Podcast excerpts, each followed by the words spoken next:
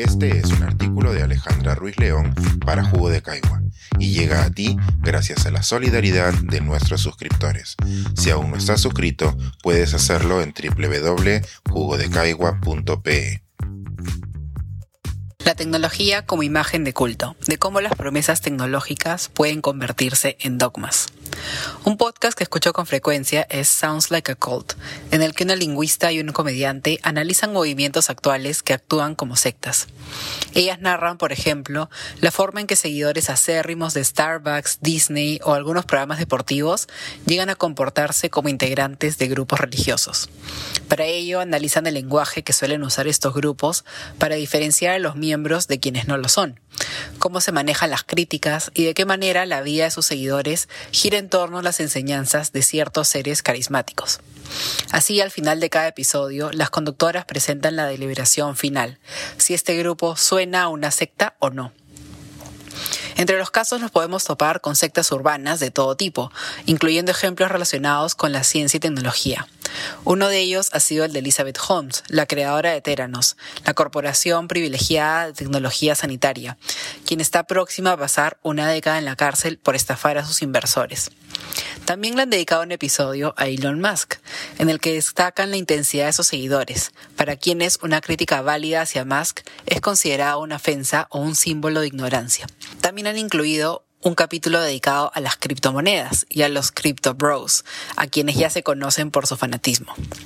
No es casualidad que ciertos líderes tecnológicos tengan grupos de seguidores que comparten características que podríamos describir como sectarias. Parte del podcast se centra en analizar el lenguaje que las sectas tradicionales usan y que también vemos en otros grupos. Así encontramos diccionarios de cripto, que incluyen todos los términos que tenemos que manejar si queremos seguir alguna conversación entre quienes profesan esa tecnología. En este caso, usar deliberadamente palabras que otros no entienden ayuda a marcar la diferencia entre quienes están dentro del grupo de quienes no lo están. Lo mismo sucede con las disciplinas científicas, en las cuales los términos técnicos tienen significados para los científicos que los usan, los cuales deben dejarse de lado cuando quieren comunicar sus ideas al público general. En los cultos tecnológicos y en la academia, a veces el uso de términos técnicos se mantiene, no para asegurar la comunicación entre sus medios, sino para mantener la autoridad que el conocimiento confiere. Una de las conductoras del podcast, la lingüista Amanda Montel, ha escrito extensamente sobre cómo las sectas suelen estar lideradas por una figura carismática. Los casos que ya hemos mencionado, como los de Musk y Holmes, son claros ejemplos de líderes tecnológicos con estas características, o por lo menos lo suficientemente enigmáticos para que otros busquen seguirlos. Los seguidores de Musk son conocidos por sus alabanzas a cada tweet que el magnate publica y por secundar cada decisión que toma, por más errática que parezca.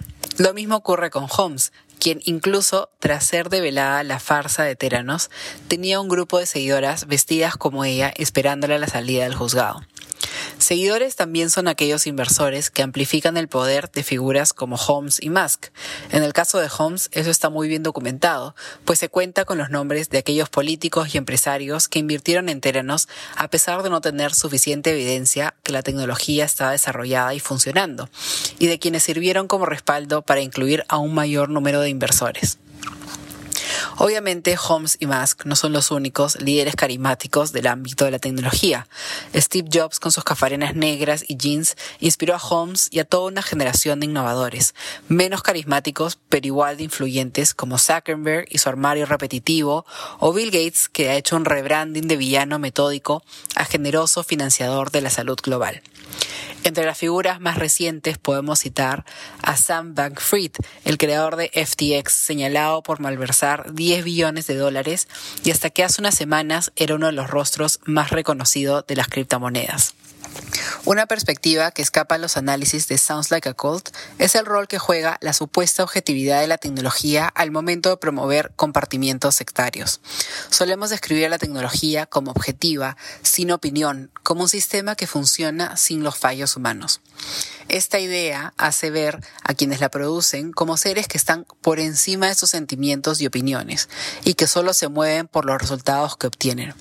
Aunque pensemos que la tecnología está en el polo opuesto de la religión, realmente no lo está. Al igual que en la religión o la espiritualidad, no tenemos que comprenderla por completo para incorporarla en nuestra vida tanto en la tecnología como en la religión, lo que no conocemos nos mueve igual o más de lo que conocemos. Es así como alguien puede involucrarse en una iglesia con la promesa del paraíso eterno sin cuestionar lo que ahí se enseña. Y un inversor puede desembolsar millones en una startup con la promesa de un retorno económico sin cuestionar lo que ahí se desarrolla. En la tecnología y en la religión, el misterio y la interpretación personal le otorgan permiso a la manipulación. Como lo escribía Latour, la tecnología funciona como una caja negra en la cual solo vemos los resultados, más no los procesos. Podemos usar un MacBook y tener una foto de Steve Jobs en nuestra mesa de noche, pero esto no va a hacer que podamos recrear o entender la tecnología que su empresa creó. Lo mismo le sucedió a los inversores de Holmes, quienes entendían sus promesas y la de su empresa, pero el misterio no los llevó a dudar de ella ni cuestionarla. Algo similar ocurre con Elon Musk. Para seguirlo fielmente hay que asumir que no lo entendemos. Al leer los comentarios de sus seguidores, siempre hay alguien que ante la crítica o la pregunta responde que si entenderíamos a Elon Musk, entonces no sería Elon Musk. Así, para adular a un líder tecnológico hay que asumir que no podemos pedir aclaraciones. Es gratificante que podcasts como Sounds Like a Cult se enfoquen en temas de cultura popular y reconozcan el factor sectario de los líderes tecnológicos. Tal vez esta semana muchos se hayan desilusionado con la potencial caída de Twitter, con la sentencia de Holmes y la bancarrota de Bankman Fried. Sin embargo, si escuchamos a sus seguidores, comprobaremos que ellos sienten lo contrario, pues ellos aseguran que para que las tecnologías funcionen, otras tienen que fracasar. Las nuevas generaciones de sectas tecnológicas tal vez se alejen de las cafarenas negras y otros vestuarios repetitivos, pero mantendrán el halo de misterio tecnológico, pero mantendrán el halo de misterio tecnológico que asegura que no solo suenen sectarios, sino que lo sean. Pensar, escribir, editar, grabar, coordinar, publicar y promover este y todos nuestros artículos en este podcast cuesta y nosotros los entregamos sin cobrar. Contribuye en www.jugodecaigua.pe barra suscríbete y de paso envía como suscriptor nuestras reuniones editoriales.